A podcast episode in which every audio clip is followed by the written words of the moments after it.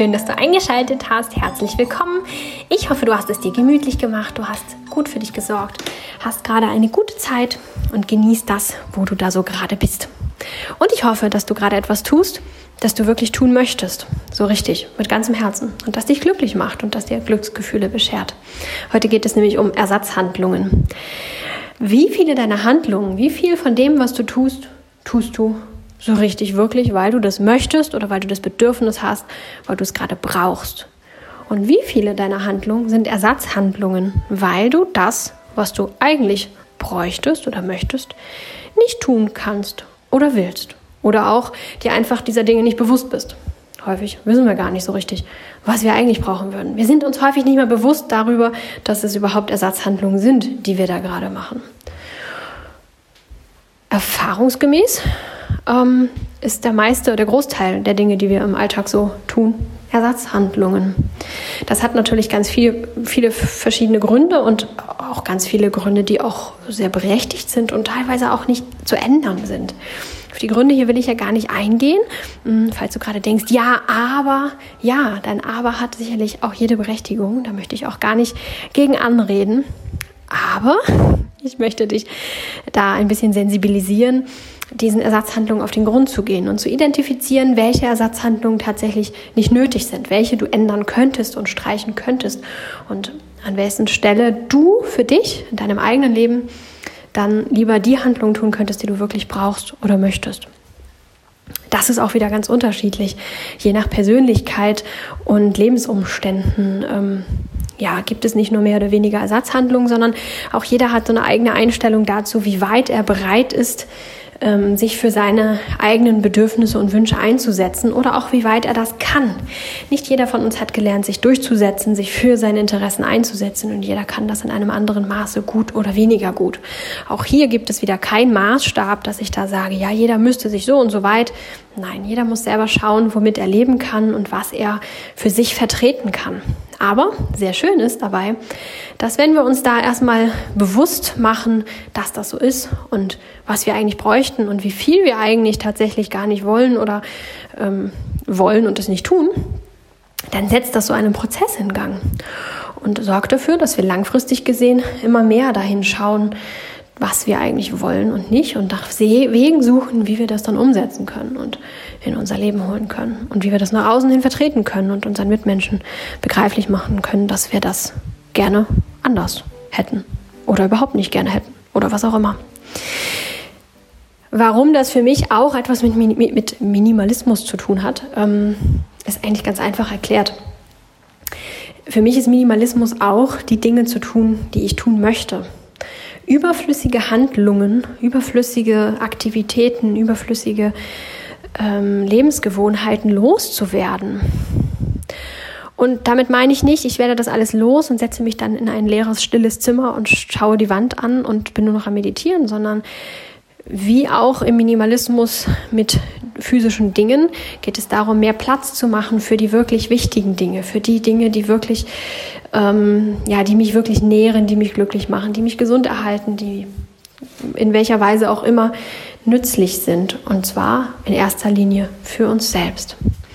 Klingt erstmal sehr egoistisch und gerade dieses egoistische Denken ist heutzutage gar nicht so gern genommen gesehen, ist gesellschaftlich nicht so wirklich anerkannt. Aber wir sind ähm, ja häufig so ähm, gepolt, dass wir sehr gut schauen, was unsere Mitmenschen möchten oder aber auch, was die Gesellschaft von uns verlangt und unsere eigenen Wünsche und Interessen ganz weit nach hinten schieben und drücken.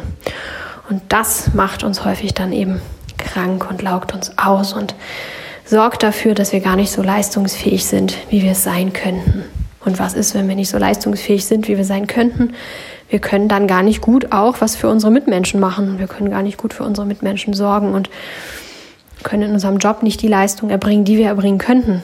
Das, was wiederum den Chef ähm, oder dem Chef schadet. Ne? So, also ein bisschen weiter gedacht. Ist es nicht nur darum, wir sind egoistisch und denken nur an uns selbst, sondern wir denken an uns selbst, damit wir für andere besser da sein können, damit wir anderen besser ja, dienen können. Also traut euch da ein bisschen egoistischer zu sein, den Fokus mehr auf euch zu lenken, dann damit seid ihr letztendlich dann auch für eure Mitmenschen ja wertvoller und könnt da ein bisschen mehr bringen.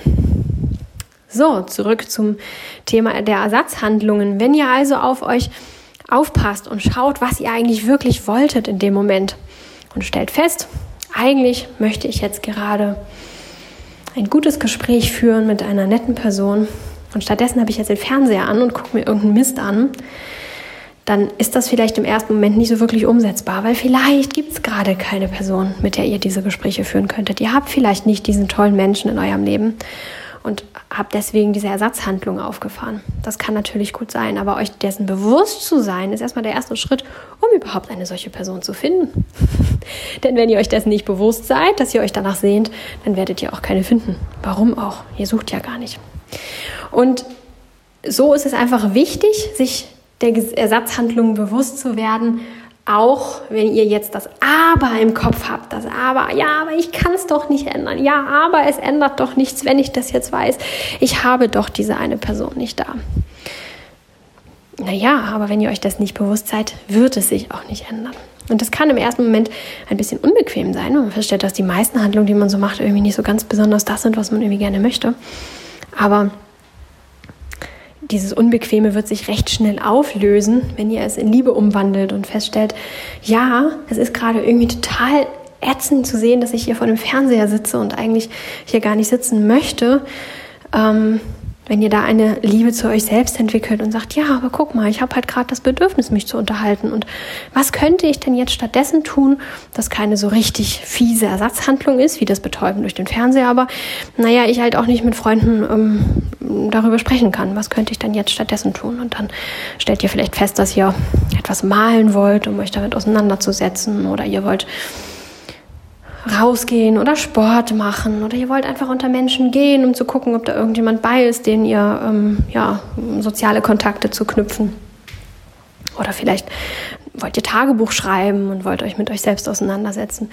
Sich dann eben zu sich dann eben bessere Ersatzhandlungen zu suchen, die dem Ganzen schon näher kommen, hat so viel mit Selbstliebe zu tun und ähm, ist so heilsam. Ähm, wir fühlen uns dann von uns selbst akzeptiert, anerkannt und haben das Gefühl, gut für uns zu sorgen, dass wir unsere Bedürfnisse erkennen. Das in uns muss gar nicht mehr so laut schreien, weil wir hören ja zu. Auch wenn ihr das nicht so ganz wirklich streichen könnt und genau das tun könnt, was ihr eigentlich gerade tun wolltet, dann ähm, setzt es ganz viel in Gang, sich dessen einfach bewusst zu werden und da ganz ehrlich und achtsam mit sich umzugehen. Ich finde, das ist ein sehr wichtiges Thema, denn Ersatzhandlungen sind tatsächlich so weit verbreitet. Der eine mehr, der andere weniger, wie das immer so ist. Aber tatsächlich ist ein Großteil unserer Tagesaktivitäten von Ersatzhandlungen bestimmt. Besonders deutlich wird es auch in solchen Bereichen wie Essen. Wie häufig essen Menschen, obwohl sie eigentlich was ganz anderes brauchen. Spätestens dann hat es auch so einen selbstzerstörerischen Aspekt dass man da auch dann schauen muss, warum ähm, esse ich jetzt eigentlich gerade? Möchte ich jetzt wirklich eigentlich essen? Also für mich hat dieses Ersatzhandlungsthema ganz viel mit Minimalismus zu tun. Das heißt, Handlungen zu streichen, die mir nicht wirklich gut tun, die ich nicht wirklich machen möchte, um das tun zu können, was ich wirklich liebe, um wieder Raum zu schaffen für die Dinge, die mir wichtig sind. Aber auch ganz viel mit Selbstliebe, dass ich es mir selbst wert bin, zu schauen, ähm, was ich eben halt gar nicht eigentlich, eigentlich gar nicht wirklich machen möchte und was ich stattdessen brauchen würde und wollen würde. Ein anderer Aspekt ist aber auch noch die Idee dahinter, dass es auch Ressourcen spart. Viele von uns gehen shoppen als Ersatzhandlung oder kaufen sich etwas, weil es diesen kurzen Moment gibt, dessen, des, ach, ich fühle mich gut oder ich habe da was Neues. Das wiederum ne, bedeutet, wir müssen wieder mehr arbeiten, wir müssen für diese Dinge ja eben halt auch, auch arbeiten und Zeit investieren. Auch das ist wieder so ein, ein großer Punkt, Entschuldigung, der uns äh, ja Leben kostet, der uns einfach Leben kostet, weil wir eben Zeit für Arbeit investieren müssen oder Zeit investieren müssen, um die Dinge dann auch später zu verwalten. Und ähm, ja, letztendlich das Shoppen selber uns ja auch gar nicht so wirklich glücklich macht. Schaut mal durch. Es gibt so die großen Themen wie Essen und Shoppen und Fernsehen und Internet konsumieren und solche Dinge sind so, glaube ich, die größten Pfeiler, die großen Eckpunkte, die Mensch so macht. Aber es gibt natürlich auch unendlich viele andere kleine Dinge, die äh, sich da einschleichen können. Und ähm, ich kann empfehlen, einfach mal mit den großen Dingen anzuschauen. Also wenn ihr Internet konsumiert, so schauen, will ich jetzt gerade wirklich eigentlich Internet konsumieren? Gibt mir das hier jetzt gerade wirklich was oder laufe ich eigentlich nur weg vor? Vor was denn eigentlich? Und das gleiche auch mit Fernsehen und mit allen anderen genannten Punkten.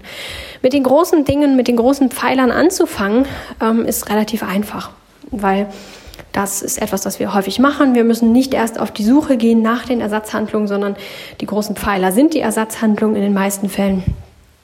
Und da anzusetzen, ist dann nicht so besonders schwierig. Wir müssen nur noch herausfinden, was wir eigentlich stattdessen ganz gerne lieber machen würden und uns trauen, das auch zu machen oder zumindest etwas in die Richtung schon mal zu unternehmen, um uns dem anzunähern.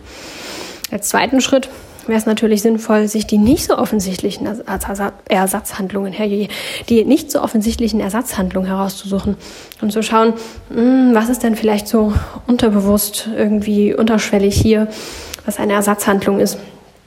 Und ähm, ja, was mir aber eigentlich auch nicht wirklich gut tut und mir eigentlich auch nicht wirklich Mehrwert bietet. Nochmal ganz wichtig, es geht mir hier nicht darum, seine Zeit maximal produktiv zu gestalten. Es geht nicht darum, Zeitfresser zu identifizieren, damit ihr mehr arbeiten könnt oder mehr leisten könnt. Nein, es geht darum, damit, darum äh, äh, die ähm, Zeitfresser zu identifizieren, damit ihr mehr Quality Time mit euch selbst haben könnt oder auch mit lieben Menschen gemeinsam. Nur darum geht es. Nutzt bitte die frei gewordene Zeit, die ihr durch das Ausräumen der Ersatzhandlungen geschaffen habt, nicht dafür, mehr oder härter zu arbeiten oder ja, noch mehr einfach nur für andere Menschen da sein zu können, ohne besser auf euch selbst zu schauen. Das ist nicht nachhaltig, das wird euch ausbrennen. Das ist nicht das, was ich hier sagen möchte, sondern ich möchte dafür mh, mm, plädieren, dass ihr euch auch deutlich macht, was möchte ich eigentlich machen, wozu ich nie komme. Wir kennen das doch. Ne? Wir haben irgendwie Bücher stehen, die wir echt gerne mal lesen wollen oder wollten und sind immer der Meinung, wir kommen da nicht zu. Wir haben keine Zeit dafür. Ich wollte das eigentlich immer mal machen, aber ich habe da keine Zeit für. Wie viele Dinge gibt es? Oder ihr wollt ein Hobby lernen und ja, ich wollte eigentlich immer mal, keine Ahnung, eine Schnupperstunde pff, Tennis spielen und ähm, habe einfach keine Zeit dafür. So viele Sachen. Denkt mal, Ne? Fällt, fällt euch bestimmt auf Anhieb direkt mal ein bisschen was ein. Oder ich möchte mich schon so und so lange mit der und der Freundin treffen, aber ich schaff's einfach nicht. Ich krieg's einfach zeitlich nicht hin. Und wenn ihr euch dann bewusst macht, wie viel Zeit ihr mit Ersatzhandlungen verbringt, dann ist das schon mal ein guter Ansatz, das durchzutauschen. Selbst wenn es dann nicht in dem Moment das ist, was ihr jetzt gerade wolltet, könnt ihr es trotzdem durchtauschen. Das heißt, wenn ihr jetzt gerade Podcasts konsumiert, ähm, als Ersatzhandlung, weil ihr vor irgendetwas weglauft. Und ihr könnt das nicht identifizieren, wovor ihr gerade weglauft. Oder ihr könnt es identifizieren, aber es bringt euch nicht viel, weil ihr es gerade nicht großartig ändern könnt. Ihr könnt da gerade nicht wirklich was bewirken. Dann wäre es doch ganz toll, mal auf eure Liste zu schauen. Und zwar die Liste der Dinge, die ihr immer mal machen wolltet und nie Zeit dafür habt. Und sucht euch da was raus. Und entweder macht ihr das ganz direkt, zum Beispiel ein Buch lesen, macht das jetzt hier aus und nehmt euch ein Buch und liest das dann. Oder ihr stellt fest, ach, ich wollte mich immer mal mit der Freundin treffen, aber das schaffe ich immer nicht, weil ich immer noch so und so viel zu tun habe. Dann überlegt ihr mal kurz und sagt, ah, okay, wenn ich jetzt zum Beispiel den Haushalt mache und vielleicht auch noch schon einkaufen gehe, dann habe ich in zwei Tagen nachmittags frei. Und dann könnte ich mich mit der Freundin treffen. Ihr könntet vorarbeiten. Aber nicht, um dann in zwei Tagen produktiv irgendwas anderes zu tun, sondern um dann wirklich die Dinge zu tun, die ihr tun wollt. Ich hoffe, ich habe euch deutlich machen können, dass Ersatzhandlungen echt Schütte sind und sie uns nicht so viel bringen. Und stattdessen wir ganz viele tolle Sachen machen könnten und wir die Dinge tun können, zu denen wir irgendwie nie kommen. Macht euch eine Liste mit den Dingen, die ihr gerne tun wollt, weil häufig in solchen Momenten, in denen wir Ersatzhandlungen betreiben, der Kopf so leer gepustet ist, das ist ja auch der Sinn dieser Ersatzhandlung, dass wir nicht nachdenken, ähm, dass wir auf diese Sachen gar nicht kommen. Wir wissen gar nichts. Wir denken, na ja, ach, es passt doch schon, ist doch okay. Aber konkret eine Liste zu haben, wo diese Punkte aufgeschrieben sind, das kann uns helfen, in dem Moment auch aus dieser Ersatzhandlung herauszufinden. Und genau. Und macht es. Lebt euer Leben, lebt das echte, wahre Leben. Träumt nicht davon, euer Leben zu leben, sondern lebt es wirklich ganz und gar. Und berichtet mir gerne davon, wenn ihr dann mögt. Und ansonsten freue ich mich darauf, wenn ihr nächste Woche wieder einschaltet. Bis dahin, ciao!